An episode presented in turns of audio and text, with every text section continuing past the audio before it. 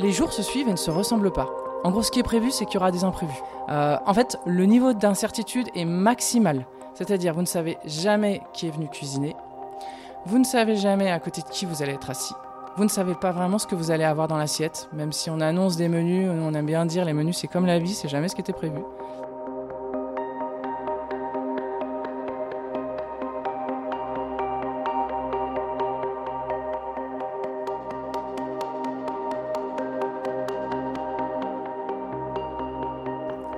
Bonjour et bienvenue dans Racine Carrée, le podcast unique et positif qui part à la rencontre de personnalités inspirées et inspirantes. Pendant une vingtaine de minutes, nous allons chercher à comprendre ce qui constitue l'ancrage, la base de notre invité. En bref, et sans aucune prétention mathématique, sa racine carrée.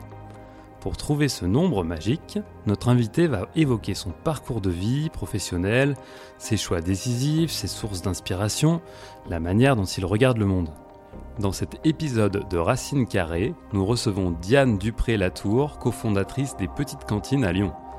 Après une enfance parisienne et une première vie dans le journalisme, cette lyonnaise d'adoption a créé en 2016 les Petites Cantines, des restaurants solidaires gérés par les habitants d'un quartier.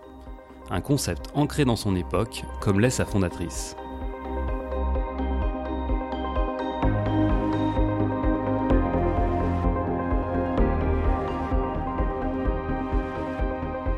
Bonjour, je suis cofondatrice euh, des petites cantines, c'est super important parce qu'au départ de ce projet, il y avait une relation. Euh, on a monté ce projet à deux avec Étienne Touvenot et très vite on a été rejoint par plein d'habitants et en fait je pense que c'est vraiment ça les racines de ce projet.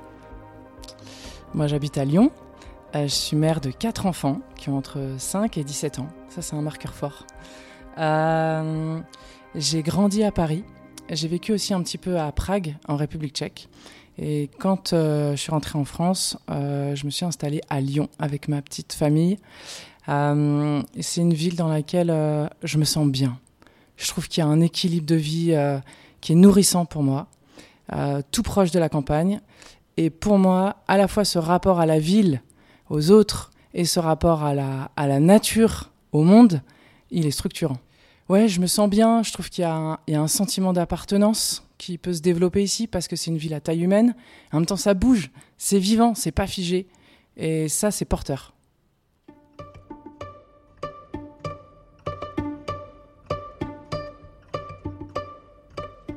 Ouais, c'était vraiment une vocation. Depuis que j'étais toute petite, j'avais envie de devenir journaliste parce que euh, j'aimais bien cette notion de, de lien et normalement, un journaliste, ça aide à faire changer de regard, dans le sens où ça, peut présenter des points de vue auxquels on n'aurait pas forcément pensé. Ça fait un peu tourner le kaléidoscope sous tous ses angles pour voir les choses euh, autrement. Et ça, j'aimais beaucoup. Euh, donc voilà, j'ai démarré comme ça. Euh, comme journaliste, j'ai évolué un peu dans la presse économique, notamment dans la presse économique régionale. et puis, à un moment donné, accident de la vie. Euh, qui euh, m'a fait prendre conscience à quel point la vie était courte et qui m'a laissé penser que je risquais de passer à côté de l'essentiel si je continuais sur ma trajectoire. J'ai ressenti que ouais, le risque c'était de continuer euh, comme si de rien n'était. Et à ce moment-là, j'ai décidé de quitter les médias. Mais pas tant que ça, pour retrouver en fait un autre média qui est celui du repas. Alors ça s'est pas fait comme ça, hein. ça s'est fait euh, grâce à cette rencontre avec Étienne Touvenot. Ça c'est aussi en fait, je m'aperçois aujourd'hui le, fruit d'un long processus un peu souterrain dont j'avais absolument pas conscience euh, au démarrage. Euh, mais en fait, voilà, on s'est retrouvés ensemble à, à monter des restaurants, des restaurants qui sont à la fois participatifs et à prix libre avec une intention très forte qui est que ce soit un moyen de faciliter les rencontres, de, permettre aux, personnes de tisser des relations de qualité entre elles. Et là, je vais faire la différence entre l'aisance relationnelle et la qualité relationnelle. L'aisance relationnelle, c'est quand on, quand on va oser parler à quelqu'un qu'on ne connaît pas, en ayant à peu près les codes sans, voilà, sans fondre de timidité, etc. Et c'est vrai que quand on est journaliste, on a plutôt cette facilité-là. C'est le fruit d'un tempérament, d'une éducation, de, voilà, de tout ce que j'ai reçu. Mais la qualité relationnelle, ça vient nous chercher ailleurs. C'est beaucoup plus lié à notre capacité à ouvrir notre intimité et à accueillir celle des autres. Et ça, ça vient nous nourrir à un autre endroit, en fait, un endroit beaucoup, plus, beaucoup moins mental, euh, euh, plus émotionnel, plus existentiel aussi, à mon avis. Et euh, nous, c'est beaucoup plus cette qualité relationnelle-là qu'on va chercher dans, aux petites cantines, en fait. Et le repas, je trouve que c'est quand même un moment privilégié pour vivre ça. Parce que quand on s'assoit à table, il y a, y, a, y a un contexte de confiance, en fait, qui s'installe de manière inconsciente. Euh, déjà, on est, on est dans une situation où on a besoin de reprendre des forces. Quand on mange, c'est qu'en fait, on, on, a, on sait, alors consciemment ou inconsciemment, notre corps sait que on a quand même cette faiblesse en nous, cette fragilité qui fait qu'il faut se, se, renourrir tous les jours en fait. Et, et, quand on le fait à travers un repas partagé, ça veut dire qu'on va accepter de manger quelque chose que quelqu'un d'autre a préparé, qu'on va faire rentrer ces ingrédients à l'intérieur de nous, qu'on va les assimiler, que ça va faire partie de nous, que ça va être ce qui va nous donner de l'énergie en fait. Donc on voit bien hein, le lien entre euh, la qualité des ingrédients des aliments qu'on va choisir et l'estime de soi. Je mange des choses de qualité parce que je suis quelqu'un de qualité et réciproquement, quand je vais moins bien, ma, mon alimentation va se, se, dégrader et voilà, et, ça va pas bien et un petit carreau de chocolat et ça repart. Donc on, le sait tous ces choses-là. Et quand on le fait avec d'autres personnes en face de soi, bah, ça veut dire qu'on prend le parti qu'on va se nourrir pas juste de ce qu'il y a dans l'assiette, mais aussi de ce qui va se passer au-dessus de l'assiette. Et la table, c'est ça en fait. C'est entre nous, il y a un espace vide qu'on va pouvoir choisir de remplir ou non, avec ce qu'on veut ou non. Et c'est ces deux choses qui vont me restaurer. C'est pour ça qu'on appelle ça des restaurants en fait. On oublie, mais les restaurants, c'est ce qui nous restaure vraiment. Et, moi, ce que je ressens, c'est pas à chaque fois, bien sûr, hein, ça se calcule pas, c'est pas systématique, c'est pas pas une recette au sens copier-coller, mais c'est une recette au sens où, avec des ingrédients, il va en ressortir quelque chose. Euh, et voilà, ça m'arrive quand même régulièrement qu'il y a un avant et un après un repas de qualité. Un petit clin d'œil de la vie, c'est que euh, on a ouvert la première petite cantine à Lyon, dans, un, le quartier de Vèze. On l'a ouverte le 1er septembre 2016. Et la veille, euh, on était en train de terminer les travaux. Il y a une habitante du quartier qui est passée avec un gros panier plein de mirabelles. Et qui a dit Ça vient de mon jardin, je me suis dit que ça pouvait vous être utile. Euh, voilà. On s'est dit, mais génial, bah, ce sera le dessert de demain, une tarte aux mirabelles. Et quand le lendemain, je me suis retrouvée à faire une tarte aux mirabelles, mais ouh, ça a été ma petite Madeleine, parce que ma grand-mère est alsacienne. Et son repas, enfin son dessert préféré, c'est la tarte aux mirabelles. Et j'en ai fait plein avec elle quand j'étais petite. Donc je me suis juste dit, bah voilà, elle n'est pas là avec moi aujourd'hui, mais vrai beau clin d'œil de la vie. Après là, je parle de moi, mais on a tous une relation à ça parce que le repas, même quand on, même quand on mange seul, c'est toujours une histoire de relation. Euh, de relation euh, horizontale euh, ou, de relation à soi ou de relation dans le temps, dans l'espace, dans la culture. Donc, quand on a conscience de ça, on essaye de pas sauter de repas ou de faire en sorte que personne autour de nous n'en saute.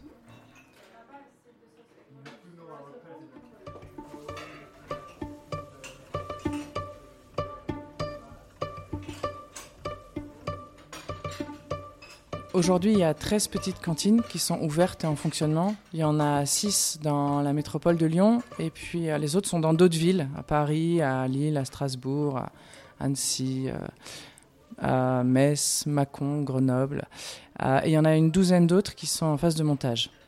ce qu'on remarque, évidemment, chaque petite cantine a sa couleur parce que chaque quartier est différent. Donc les habitants, les convives sont différents. Euh, les, responsables de cantine ont des talents, des parcours de vie différents. Et puis, les jours se suivent et ne se ressemblent pas. En gros, ce qui est prévu, c'est qu'il y aura des imprévus. Euh, en fait, le niveau d'incertitude est maximal. C'est-à-dire, vous ne savez jamais qui est venu cuisiner. Vous ne savez jamais à côté de qui vous allez être assis. Vous ne savez pas vraiment ce que vous allez avoir dans l'assiette, même si on annonce des menus, on aime bien dire les menus c'est comme la vie, c'est jamais ce qui était prévu. parce que comme on, fait en fonction de ce que les maraîchers ont dans les champs, euh, on collecte aussi à, chaque fois qu'on peut des invendus des magasins bio du quartier. Et puis de toute façon, donner une recette à deux personnes différentes, ça va pas donner la même chose. et puis on ne sait jamais ce qu'on va avoir dans la caisse, puisque les repas sont à prix libre. Ça veut dire que tout le monde donne quelque chose pour le repas. Nous, on va expliquer combien ça nous coûte mais chacun donne ce qu'il veut. Et ça, une même personne qui revient plusieurs fois dans la cantine, suivant les jours, suivant le début euh, ou la fin de mois, elle peut donner des, montants très différents. Donc ce qui est prévu, c'est qu'il y aura des imprévus. Après, il va y avoir des invariables. Euh, il va y avoir la question de l'accueil. Pouvoir accueillir chacun comme il est, sans qu'on ait besoin de jouer de rôle. Vous savez, dans la société, on est un peu toujours en train, enfin souvent, on est souvent en train de jouer des rôles. Et les, habitants, les convives, quand ils viennent aux petites cantines, ils nous disent c'est sympa, c'est en fait c'est une ambiance comme à la maison. Mais qu'est-ce que ça veut dire comme à la maison? Je ne sais pas comment c'est chez vous. Euh, en ce moment, chez moi, c'est vraiment le foutoir. Euh, j'espère que chez vous, c'est pas autant le foutoir que chez moi. Euh, mais je suis sûre qu'on a des intérieurs extrêmement différents qui reflètent des choses très différentes de nous. Donc, comme à la maison, est-ce que c'est vraiment un invariant? En fait, je me dis que comme à la maison, c'est quand on peut juste être soi-même sans avoir à se préoccuper pendant des heures euh, du, regard de l'autre. Et ça, c'est précieux dans une société où on est quand même souvent mis dans des cases et on a souvent des fonctions les uns par rapport aux autres. Hein, ça, c'est notre, modèle de société qui veut ça. Euh, comme on est une société qui est fondée essentiellement sur la performance, sur l'efficacité économique, etc. Et c'est un mode d'organisation de société, on pourrait en avoir d'autres. Ah, mais là, c'est cette finalité qui est posée en premier, eh ben, on est un peu comme dans un moteur de voiture. On va remplir des fonctions les, uns par rapport aux autres. Et quand on ne remplit pas une fonction dans cette société, eh ben, on sort du moteur et on est exclu parce qu'on ne sert à rien, on ne se sent plus utile. Eh ben, c'est possible de ne pas avoir une relation fonctionnelle les uns par rapport aux autres et simplement de se dire mais merci d'être là, merci d'exister parce que simplement, tu n'es pas juste un individu, tu es un individu en relation, tu es une personne. Et ça, j'ai besoin, moi, moi Diane, j'ai besoin de me sentir reliée. Et ça, ça peut se passer dans des activités euh, de sociabilité, comme un repas partagé, comme une, euh, manière de, enfin, comme le travail, comme, comme plein d'activités. Comme ça peut se passer dans des activités plus seules.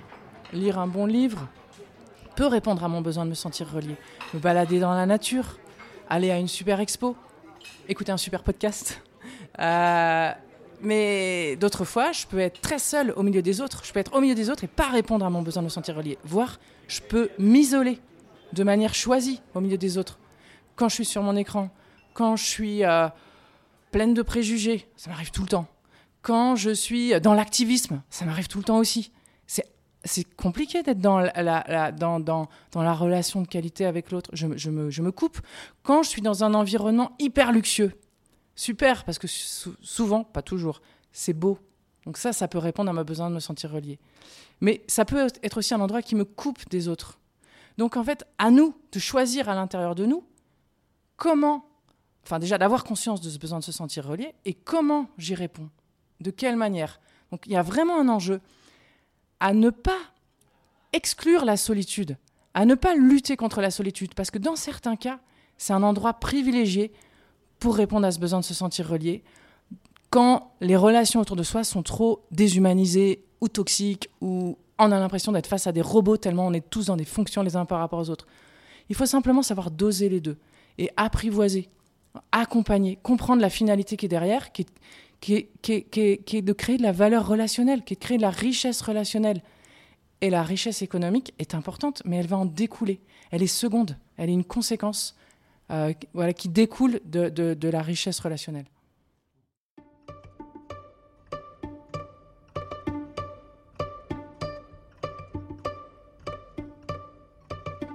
En fait, il y a d'abord la question source d'inspiration de quoi? Est-ce que c'est source d'inspiration du modèle des petites cantines?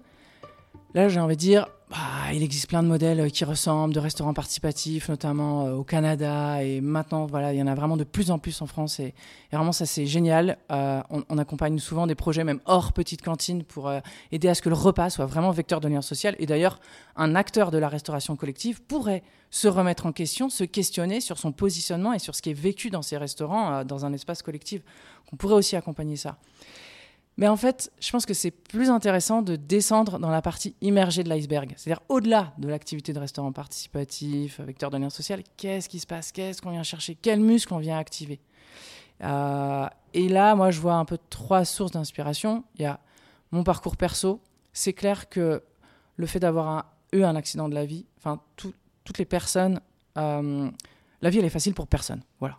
Et, toutes les personnes qui ont, vécu des choses un petit peu... Euh, voilà, un parcours euh, qui peut être un peu cabossé, quelle que soit la nature, hop, c'est comme un, raccourci, un chemin de traverse qui nous fait aller plus facilement à l'essentiel. Voilà, et en ça, ça, peut devenir une, chance. Et moi, ça m'a permis de mesurer la différence entre avoir plein de contacts dans son répertoire téléphonique et avoir des liens d'entraide de qualité avec des gens à qui j'aurais jamais parlé sinon, des rencontres improbables euh, et qui sont nourrissantes. Donc c'est clair, il y a eu le parcours perso. Il y a eu aussi les convives. Le fait d'entendre parler euh, Paolo, Odile, euh, Zaya, Bruno, Juliette, euh, Bertrand, toutes ces personnes qui, avec leurs mots, vont me faire percevoir l'impact d'une rencontre dans ma journée. Parfois, quand on demande aux gens alors comment s'est passée ta journée, c'est intéressant de voir comment ils répondent. Qu'est-ce qu'ils répondent? Est-ce qu'ils répondent est-ce qu'ils répondent, je sais pas, des, résultats qu'ils ont remportés des... La plupart du temps, la réponse, elle se joue sur des petits détails ou des sujets relationnels. Ça nous laisse quand même bien percevoir la, richesse de notre journée, où est-ce qu'elle se situe en fait. D'ailleurs, il y a eu une étude à Harvard qui a été menée sur plus de 80 ans, qui a montré que au seuil de leur vie, quel que soit leur parcours de vie, quand on demandait aux personnes, euh, voilà, quelle était la source de votre bonheur, à chaque fois, c'était les relations compter la qualité des relations. Et puis, ce qui m'inspire aussi, c'est les passerelles avec la recherche, la vie intellectuelle. On est un pays, un continent dans lequel il y a une vie intellectuelle extrêmement dynamique. On est quand même le pays des Lumières, en fait. Et ça, ça c'est toujours là, c'est toujours très vivant. Il y a des sociologues, il y a des anthropologues, il y a des philosophes, il y a des chercheurs euh, dans le goût ou dans la transition qui s'intéressent à ces sujets relationnels, qui essayent de les caractériser, de les qualifier. Et aujourd'hui, on a un enjeu à vulgariser ce savoir. Euh, et notamment, moi, il y, a, hum, il y a cinq chercheurs qui m'intéressent beaucoup. Euh, il y en a un qui s'appelle Marc Ouniadi, qui est un philosophe d'origine hongroise, qui habite aujourd'hui à Bruxelles, et qui a écrit, ça a été publié pendant le confinement, un essai qui s'appelle Au début et la confiance il a écrit un état de l'art sur la pensée occidentale, euh, sur cette question de la confiance, en montrant à quel point en fait c'était un angle mort et à quel point c'était à l'origine de notre contrat social. Pour moi, il y a vraiment là derrière un, socle conceptuel à explorer qui est passionnant. Euh, autre personne qui m'inspire, Agnès Giboro. Agnès Giboro, elle n'est pas très connue, mais en fait, elle pilote les trois équipes de recherche de l'Institut LIFE, qui est l'ancien institut euh, Paul Bocuse. Donc c'est à chaque fois en, rapport avec le repas, le bien manger.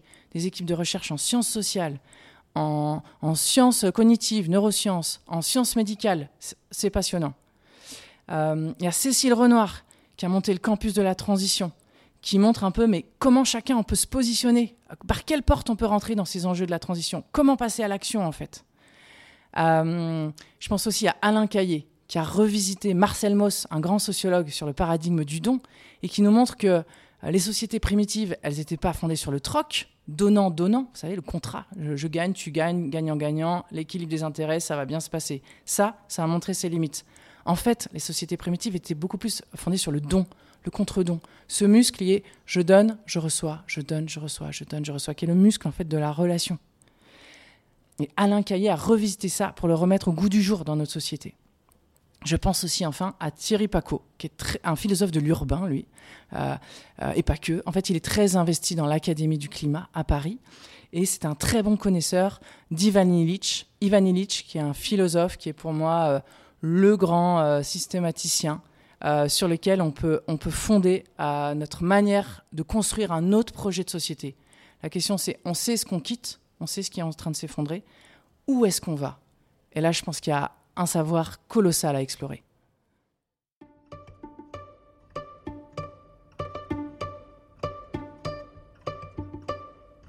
Je crois dans l'expérience. Le repas, c'est une expérience.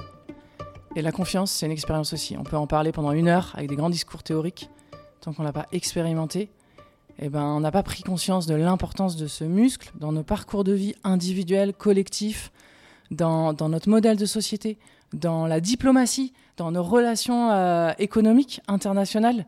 Et je pense que pour moi, faire l'expérience de la confiance, être capable de la transmettre et de la recevoir, c'est avoir un levier d'action à son échelle colossale dans cette transition de civilisation qu'on est en train de vivre.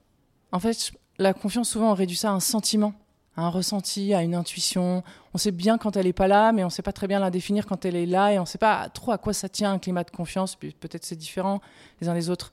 Moi, ce que je voudrais dire, c'est la confiance, c'est pas juste un sentiment. C'est aussi un raisonnement, quelque chose qui peut se comprendre de manière logique, rationnelle. Et là, je suis pas juste en train de parler d'un rapport au risque face à l'incertitude.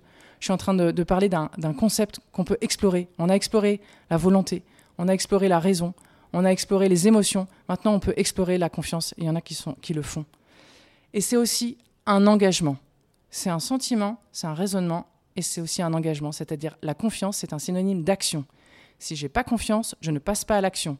Comment voulez-vous qu'on ait un rôle et qu'on mette en œuvre tout ce qu'il faut pour euh, répondre aux enjeux liés à l'urgence climatique sans pouvoir passer à l'action? Pour passer à l'action, il faut de la confiance. Sans confiance, c'est la peur, c'est la déraison, c'est la paranoïa. Euh, ça ne marche pas en fait. On est tous responsables de recevoir et de transmettre cette confiance.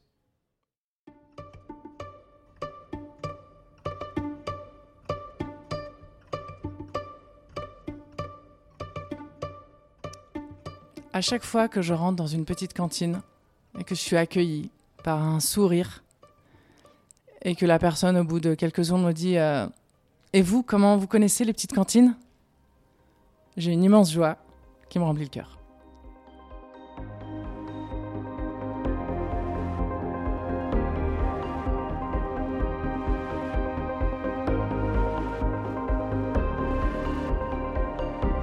C'était Diane Dupré-Latour dans Racine Carrée, un podcast coproduit par Toulion, Plus de Sens et Carré Fourvière.